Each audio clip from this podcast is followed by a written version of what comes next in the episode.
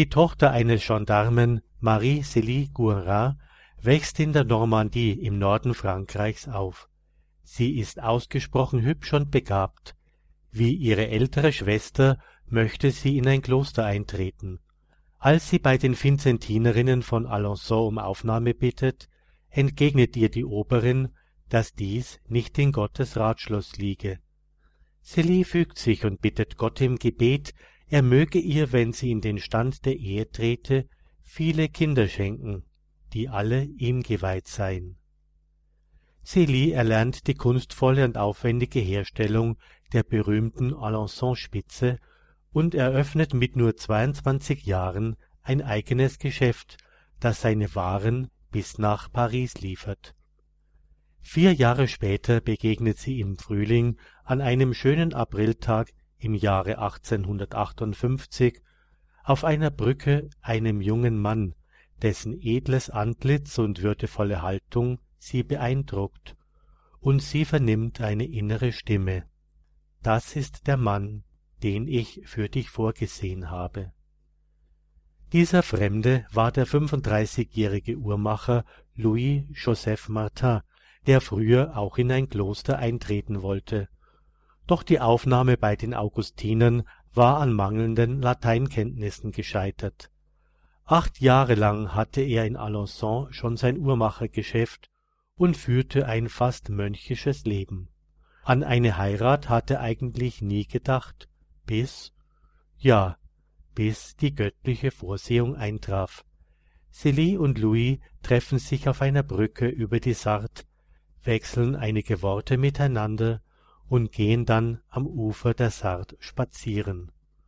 Nur nebenbei 1858, es ist auch das Jahr der Marienerscheinungen von Lourdes in Frankreich. Celie und Louis lernen sich kennen und lieben. Nach nur drei Monaten haben sich ihre Herzen gefunden, so dass sie sich vor Gott am 13. Juli 1858 ihr Jawort geben. Die beiden beabsichtigen, nach dem Vorbild von Maria und Joseph wie Bruder und Schwester zusammenzuleben. Doch durch ihren Beichtvater gelangen sie zu einem tiefen Verständnis christlicher Elternschaft. Celie macht sich die Worte ihres Beichtvaters über die Mutterschaft zu eigen. Die junge Mutter soll ihre Seele in Gott versenken, dessen Geschöpf, Ebenbild und Eigentum sie unter ihrem Herzen trägt.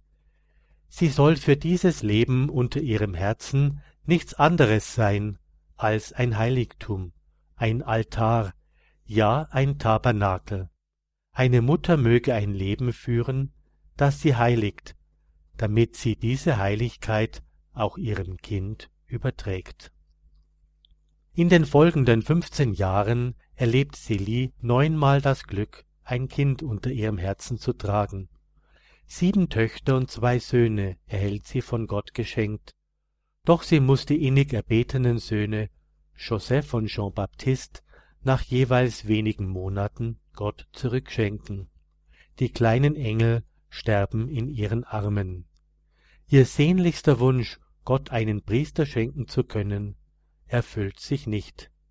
Von den sieben Töchtern erreichen fünf das Erwachsenenalter. Celie lernt dadurch, sich immer tiefer in den Willen Gottes zu vereinen und alles von ihm anzunehmen.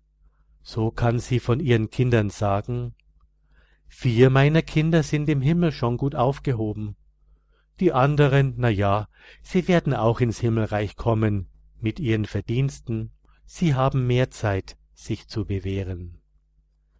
In diesen Prüfungen kann sich Celie auf die innere Gesinnung ihres Gatten stützen. Louis unterstützt seine Frau tatkräftig, neben der Kindererziehung auch in ihrem Beruf und Geschäft der Spitzenmacherei. Seine Uhrmacherei gibt er auf.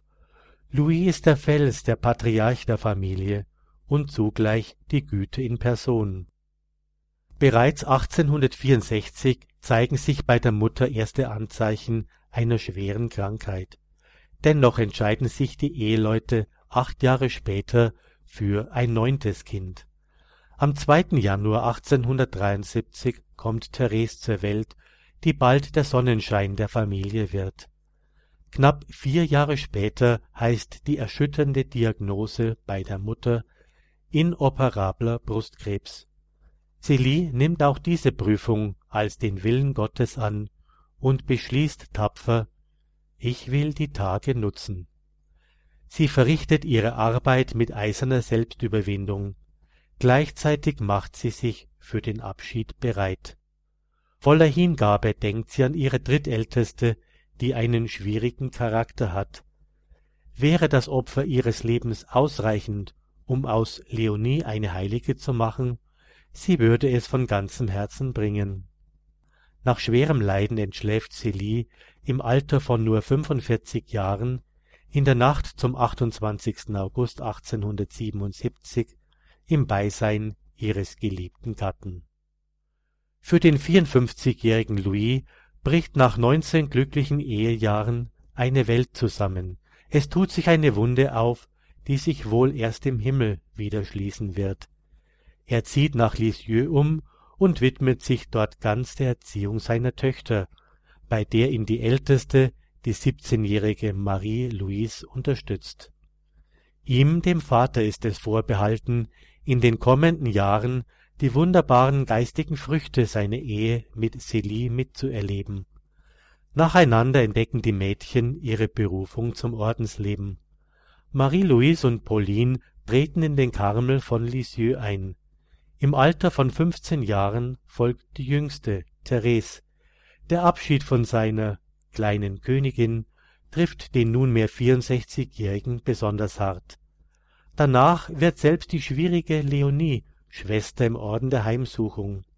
Dann vertraut ihm auch die fünfte Tochter Celine an, Karmelitin zu werden.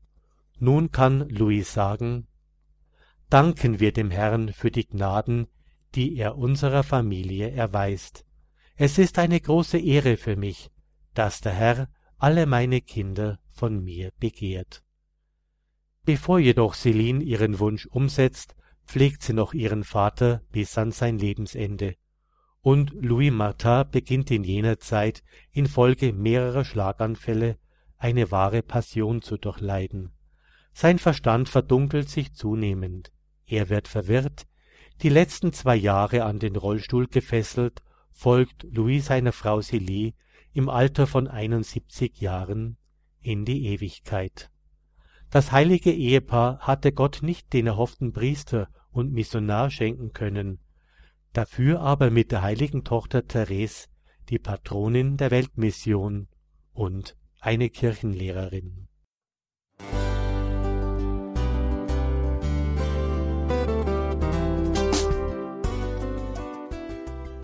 Liebe Zuhörerinnen und Zuhörer, vielen Dank, dass Sie unser CD- und Podcast-Angebot in Anspruch nehmen. Wir freuen uns, dass unsere Sendungen auf diese Weise verbreitet werden. Dieser Dienst ist für Sie kostenlos. Für uns ist er allerdings mit einem nicht unerheblichen finanziellen Aufwand verbunden. Deshalb sind wir für jede Spende dankbar. Alle Bankverbindungen unserer Spendenkontos können Sie über unsere Homepage horeb.org unter dem Menüpunkt Spenden einsehen. Dort besteht auch die Möglichkeit, online zu spenden. Natürlich nach den neuesten Sicherheitsstandards.